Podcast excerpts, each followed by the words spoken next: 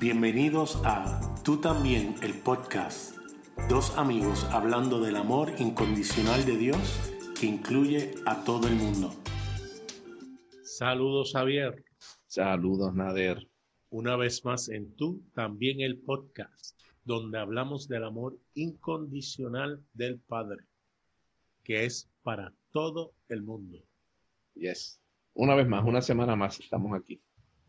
Una semanita más en el Apocalipsis 2020.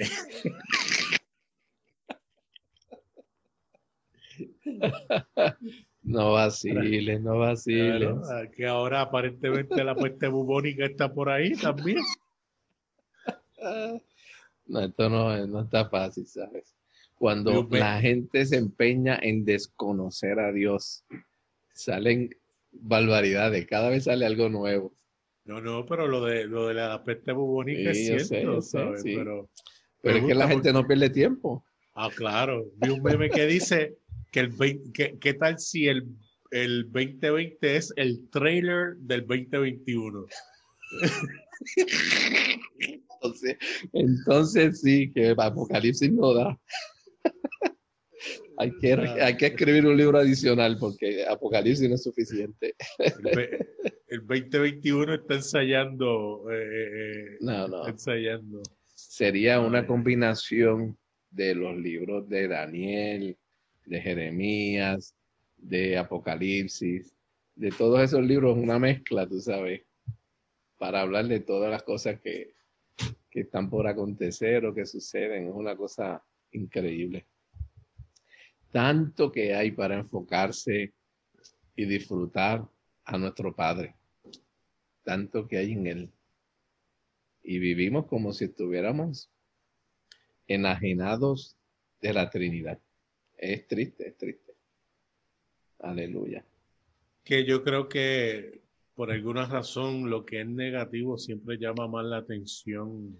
Quizás como nos hace sentir, ¿no? Yo creo que aunque el amor es el sentimiento, la fuerza más poderosa, por alguna razón el miedo y el odio y todas esas cosas negativas eh, podrían parecer o tener la percepción de que son más poderosas o más fuertes.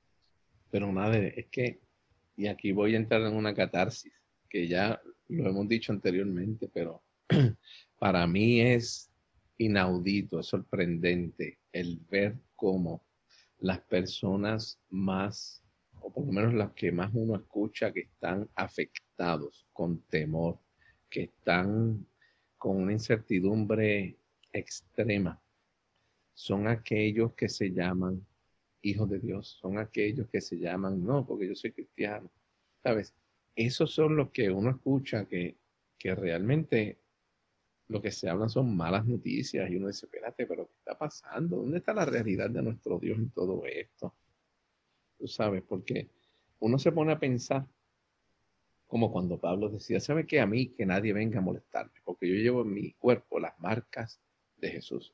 Y en segunda de Corintios, él habla, mira, yo he pasado por cinco veces que me han azotado 39, en 39 ocasiones, o sea, 39 azotes en cinco, cinco veces.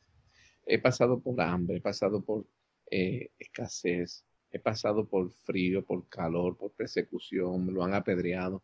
Sí, yo he pasado todo esto, pero yo quiero decirte que toda mi confianza está en mi Padre. ¿Por qué? Porque él dice, yo estoy en este mundo, pero yo no soy de este mundo, eso es todo. ¿Ves? Por eso él decía con confianza, para mí el vivir es Cristo y el morir es ganancia, no es pérdida. A nosotros nos enseñaron que el morir es pérdida, pero la realidad es que no, el morir es ganancia. Entonces cuando uno, cuando uno puede ir, y obviamente uno se preocupa, uno se pone ansioso, uno ve las cosas que ocurren, le da dolor, ve el sufrimiento que uno pasa, que otros pasan. Todo eso es real, pero como tú bien dijiste, el amor de Dios va por encima de todo eso, nada. El amor de Dios es la fuerza más poderosa. Y en ese amor estamos cobijados. Aleluya. También yo creo que estamos viviendo en una generación que es bien sensible y como no quiero decir débil, porque creo que hay gente eh, muy resiliente y muy fuerte y muy poderosa, pero te doy un ejemplo quizás tonto, sencillo. Yo me acuerdo cuando nosotros nos criábamos no existían ni los, ni, los cinturones de seguridad en los carros, por lo menos no se los, nadie se los ponía. Y el cinturón de seguridad era el tío de uno cuando frenaba, que sacaba la mano y hasta que uno no cogía el antebrazo en el cuello, no paraba. o, te mandaban, o te mandaban a correr bicicleta sin las rueditas de, entrenamiento y, y, tú aprendías con las rodillas peladas, pero aprendías. O aprendes o aprendes. Correcto, ahora no, ponle el casco, ponle la rodillera, ponle el cinturón, tú sabes. todo. Eh, y eso yo creo que se refleja en todas las cosas que ocurren a nuestro alrededor, ¿no? Eh, pero no, eh, yo sigue siendo real y, y, como vamos a ver, una de las citas que, que pone eh, William Paul Young en este capítulo, yo creo que cae perfectamente y es extraordinario. Um, el capítulo que estamos discutiendo hoy es el capítulo 4 del libro mentiras que creemos acerca de Dios. Y el capítulo 4 dice, Dios no se somete. Este capítulo me encanta, Nader. Está espectacular. Y obviamente lo primero que viene a la mente es cómo es que eso es una mentira, que Dios no se somete. Hermano, ustedes hoy sí que se pasaron de herejes. Hoy vamos a estar sacrificando una de las vacas sagradas más tremendas que hay dentro de la religiosidad. Sí, porque de hecho, cuando tú ves todas las religiones, se va hacia el otro lado. De hecho, la palabra Islam significa sumisión. Y uno de los eh, postulados del Islam es que nosotros tenemos que someternos a Dios porque Dios al ser soberano no se somete a nadie, ni a nada. Y hoy nosotros queremos sugerirle a los que nos escuchan que sí, Dios se somete a nosotros. Dios mío. Yo espero que nos escuchen después de esto, que sigan escuchando. No, no, yo, yo creo que cuando uno define los conceptos eh, y los explica, no todos van a quedar satisfechos. Hay quienes van a decir, mira, no, no estoy de acuerdo. Pero por lo menos le pedimos lo siguiente, vean nuestro corazón. Nuestro corazón no es, eh, ¿sabe? Eh, disrupt eh, las cosas por simplemente crear un caos. No, no, no. Yo creo que el establecer estos puntos va a traer paz en muchas personas, más de lo que la manera que ellos creen ha hecho hasta ahora. Porque creo he visto y sé de personas que creen que Dios tiene el control, como hablamos la semana pasada, o que creen que Dios no se somete y sin embargo sus vidas son de frustración, de miedo, de incertidumbre, aun cuando se supone que todos esos postulados lo que traigan es paz a la persona.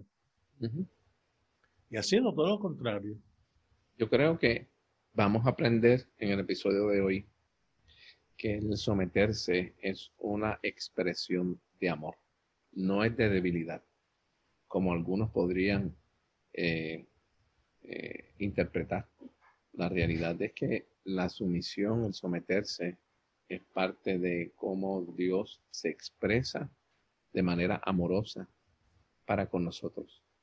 ¿Sabes? Y como tú bien dices, cuando definamos los conceptos y de qué se trata cada cosa, pues yo creo que hay muchas personas que van a poder entenderlo. Y aún si no lo entendiesen, no hay problema, que lo dejen ahí pendiente hasta que Dios le dé revelación. No hay ningún problema con eso.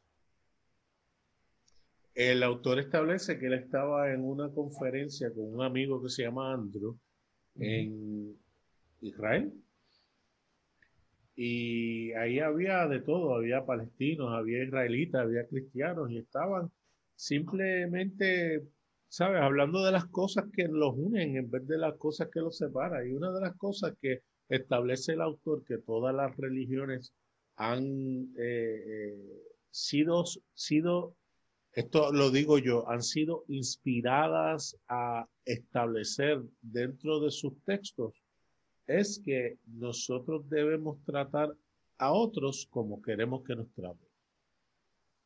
Y él dice, mira, eso lo puedes ver en los textos de, de los árabes, de los hindúes, de los eh, hebreos. Eh, de los cristianos. De los cristianos, que nosotros debemos tratar a los demás como queremos que los traten. Y eso era lo que principalmente se estaba discutiendo en esa conferencia. Pero curiosamente, eh, William Paul Young se gira al amigo de él y le susurra al oído y le dice, ¿crees que la regla de oro aplica también a Dios? Fue una simple pregunta que él hace, ¿verdad? Eh, Dios trata a otros de la forma como Dios quiere ser tratado. sí. Esa es una pregunta. Sí, perdóname. Sí, adelante. Esa es una pregunta, Nader, que va a la médula del asunto porque yo me acuerdo que en episodios anteriores tú has dado la, has hablado, perdón, con relación a esto, diciendo en términos de que como nuestro Dios, que es amor, mm, en los mandamientos dice que amemos a los demás, pero Él eh, tiene la capacidad de acabar con los enemigos, destruirlos, ¿verdad? Que nos exige a nosotros que amemos a los demás, pero entonces Él dice, no, ustedes amen, pero yo voy a matar a los enemigos. ¿Sabes? Y eso hay una incompatibilidad y entonces obviamente esta pregunta, si Dios trata a otros de la forma como Dios quiere ser tratado, va a la médula de este asunto. Porque entonces si Él dice, yo le estoy exigiendo algo a ustedes que yo no hago, o realmente yo le estoy pidiendo, diciéndolo, invitándolos a ustedes a ser como yo soy realmente. ¿Ves? Que eso es bien importante. El autor dice lo siguiente, dice, si Dios comunica esta misma verdad a través de tantos mensajeros, primero debe aplicarse a Dios mismo, pero pensamos frecuentemente que Dios da mandamientos como si fueran pruebas arbitrarias para nosotros, los humanos, en lugar de expresiones de la propia naturaleza de Dios. Y si su naturaleza es amor, entonces la nuestra también porque hemos sido creados a imagen suya. Cualquier mandamiento para amar nos llama a encarnar la verdad más profunda de nuestro ser, el amor. Eso, está extraordinario. Ya, eso es demasiado. O sea que ese, otra vez, es, la, esa es la médula, ese es el core, el corazón, el centro, la base, el fundamento de, esto que estamos hablando. O sea, tenemos que entender que nuestro Dios es amor. Y todo lo que Él hable o diga tiene que estar girado en torno a su naturaleza, que es amor. Por lo tanto, el sometimiento tiene que ser parte de la naturaleza de Dios mismo. Si Dios nos pide que nosotros tratemos a los demás como queremos que nos traten, así es porque él quiere lo mismo. Él nos ama para que nosotros amemos. Porque en la medida que recibimos ese amor, tenemos la capacidad por medio de Él de poder amarnos a nosotros, amar a los demás, amarlo a Él. Aleluya. Pero esto Mira lo que dice. Regresamos luego de estos anuncios. Y continuamos. Él dice, un aspecto central inherente a este amor centrado en el otro es la danza dinámica de la mutua sumisión. Es como se vive y se experimenta la vida real y se origina en el mismo ser de Dios. La sumisión puede ser una hermosa palabra de relación o una terrible palabra de poder y control. Dios es relacional y, por tanto, se somete porque la naturaleza de Dios se centra en el otro y en la amorosa entrega personal. Wow, brutal. Realmente, eh, este, esta cita que tú acabas de leer del libro es eh, súper importante. Dios es amor y el amor, por definición, tiene que ser relacional. tiene que haber más de una persona en términos del amor, porque el amor en sí mismo lo que produce es centrarse en los demás, no en uno. Y eso mismo es lo que ha hecho Dios. Por eso es que Dios nos crea. Por eso es que Dios nos crea a su imagen y su semejanza. Por eso cuando vamos al libro de Génesis capítulo 1, que Él dice, hagamos al hombre, al ser humano, a nuestra imagen y nuestra semejanza. Lo primero que hace Dios es bendecir al ser humano. Y esto lo hemos hablado anteriormente, y esta palabra bendecir es la palabra barak, que quiere decir adorar o inclinarse ante. ¿Ves? Por lo tanto, Dios cuando crea al ser humano, nada, lo primero que hace es que se somete a su creación porque lo ama. En ese mismo momento, Dios expresa su amor hacia nosotros. ¿Ves? Es lo mismo que ocurrió en el Evangelio, en los Evangelios, cuando Jesús, la noche antes de morir, le dice a los discípulos, vengan acá, que yo le voy a lavar los pies. ¿Ves? él se está sometiendo porque él está manifestando su amor de esa manera. Es decir que desde el principio Dios, que es relacional, está enseñándonos que la palabra sumisión o someterse no es una mala palabra, es una expresión de amor genuino, verdadero, porque eso es lo que es el amor. Y es importante que la gente entienda que el amor no nos protege a nosotros eh, de las consecuencias de lo que nosotros elegimos hacer, pero tampoco nos abandona en ella. Eh, me fascina, eso lo establece el autor rotundamente. ¿Sabe? El hecho de que él se somete a lo que nosotros decidamos hacer, porque respeta nuestra libertad, no significa que las consecuencias de esas acciones no vayan a estar porque todo lo que el hombre siembra, eso cosecha y eso aplica en cada parte y área de su vida. Pero a la misma vez, no importa la decisión que nosotros tomemos y las consecuencias que lleguen a raíz de esas decisiones, él, su amor siempre estará presente. Él siempre estará con nosotros. Y yo creo que eso a mí, me, a, por lo menos a mí, me da más seguridad y más paz que simplemente yo pensar que, de que Dios me va a librar de X o Y.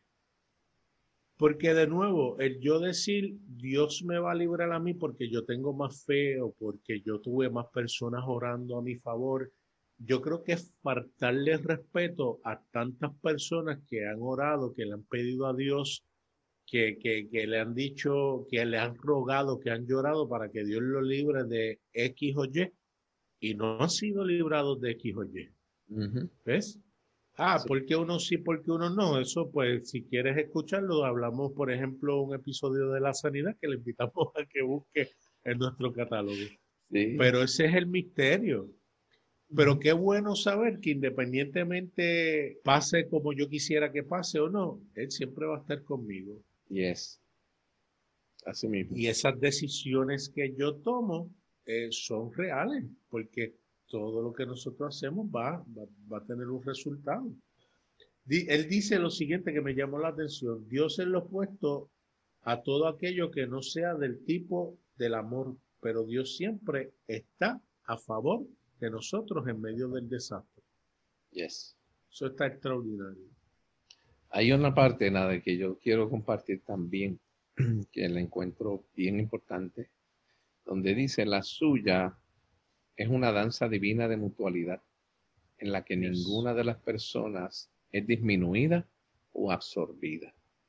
En la verdadera sumisión, el otro es visto y respetado. Eso es bien importante porque cuando nosotros vamos al libro de Efesios, en el capítulo 4, capítulo 5, cuando dice, no se embriaguen con un vino en el cual hay disolución, antes sean llenos del Espíritu Santo, ¿verdad? Llénense llenándose del Espíritu Santo. Eso es lo que Pablo dice literalmente en griego, ¿verdad? Llénense llenándose del Espíritu Santo. Entonces él dice, sometiéndose unos a otros. Entonces empieza a eh, elaborar una lista de cosas a través de las cuales podemos eh, expresar o manifestar esa sumisión. cantando cánticos espirituales, hablando palabras de bendición, sometiéndose unos a otros. ¿Sabe? Empieza a mencionar una lista de cosas porque en ese momento, cuando a medida que nosotros nos estamos llenando del Espíritu Santo, y no es que estemos vacíos, pero se está expresando y manifestando en nosotros, sencillamente el resultado es que valoramos a los demás más que a uno, que es lo mismo que hizo Dios cuando se encarna. Cuando Dios se encarna, dice, ustedes valen tanto como yo, pero no lo saben, así que yo voy a bajarme porque los respeto, porque los valoro. Entonces, la sumisión, como dice aquí, no es que una de las partes es disminuida o absorbida por la otra, sino que sencillamente hay respeto mutuo y en ese respeto se expresa el amor, porque tú estás dándole valor a la otra persona, tanto como a ti mismo. Y, en cuanto a lo que es la encarnación, yo creo que esa es eh, la, el ejemplo más rotundo de lo que es sumisión. Eh, de hecho, eh, él hace la pregunta. ¿Y si la sumisión fuera la fuente del verdadero poder y de la autoridad? Esa es la pregunta que él hace. Esa es la pregunta que él hace. Si la sumisión fuera la fuente del verdadero poder y de la autoridad. Que él habla ahí entonces de la encarnación. Correcto. Y luego sigue hablando diciendo que en la cruz también se somete. De hecho, pudiendo haberse librado de la cruz, no lo hizo, sino que se sometió al enojo y se sometió a la violencia nuestra y fue a la cruz precisamente para mostrar cuánto nos ama. Y, para librarnos. Sí, librarnos totalmente sabiendo que nosotros, los seres humanos, íbamos a decidir crucificarlo. Pero aún así, él se sometió a las decisiones del ser humano por amor. Él sabía que los hombres iban a escoger a Jesús por encima de Barrabás. Él sabía que Pilato iba a crucificar a Jesús. Él sabía que los hombres iban a despreciarlo y él llegaría a morir, pero lo hizo por amor. Él dice, esta es la expresión máxima de sometimiento. Ustedes escojan lo que ustedes quieran, no hay ningún problema. Ustedes decidan lo que quieren hacer conmigo, yo me someto a la decisión de ustedes, porque al fin y al cabo, mi amor va a prevalecer por encima de las decisiones de ustedes, estén correctas o incorrectas. Mi amor prevalece por encima de todo. oh my God, eso está demasiado. eso está espectacular. Yo creo que el poder entender eso también pone en nosotros una responsabilidad de saber que precisamente porque tenemos esa libertad de poder escoger, debemos entonces aprender a escoger utilizando el amor como el ejemplo principal y como la base principal de todas nuestras decisiones. Exactamente. Exactamente. Me gusta porque él habla acerca de una pareja que están en sus 80 años, donde el esposo decidió someterse a su esposa que ya no puede hacer las cosas que antes hacía y se somete a ella eh, limpiando la casa, limpiando los baños, cocinando, atendiéndola, porque ya ella no tiene la fuerza para hacerlo. Y, dice que esta persona, eh, eh, hablando con él en una llamada telefónica, le dice, mira, yo he decidido hacer esto en amor y, para mí ha sido lo más hermoso y y lo disfruto y él dice que el someterse a esa persona para él ha sido una experiencia que ha transformado su vida. Y me sorprende porque al final de, ese capítulo él dice, y esa persona que me llamó por teléfono era eh, mi padre. Y estaba hablando de mi madre. Y obviamente aquellos que conocemos la historia del papá de William Paul Young y cómo lo crió y su manera de eh, de, ser y su teología al principio, que no sé si ha modificado mucho ha tenido sus evoluciones, pero hubiese tenido el pensar de que no, Dios no se somete a nada ni a nadie, y yo menos, como hombre. sí, pero yo te digo una cosa, nada el, el hecho de que él se sometiera no significa tampoco que entonces la esposa es la que tiene el control, porque así es como se piensa.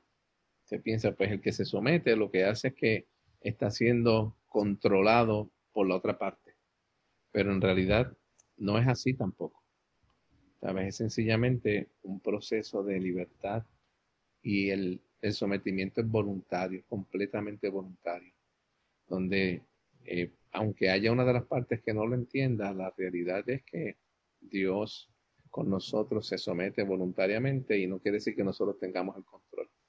Es que sencillamente Él expresa su amor de esa manera y nosotros somos parte, porque en ese momento Él está diciendo, tú eres tan valioso, tan valiosa, que yo lo hago.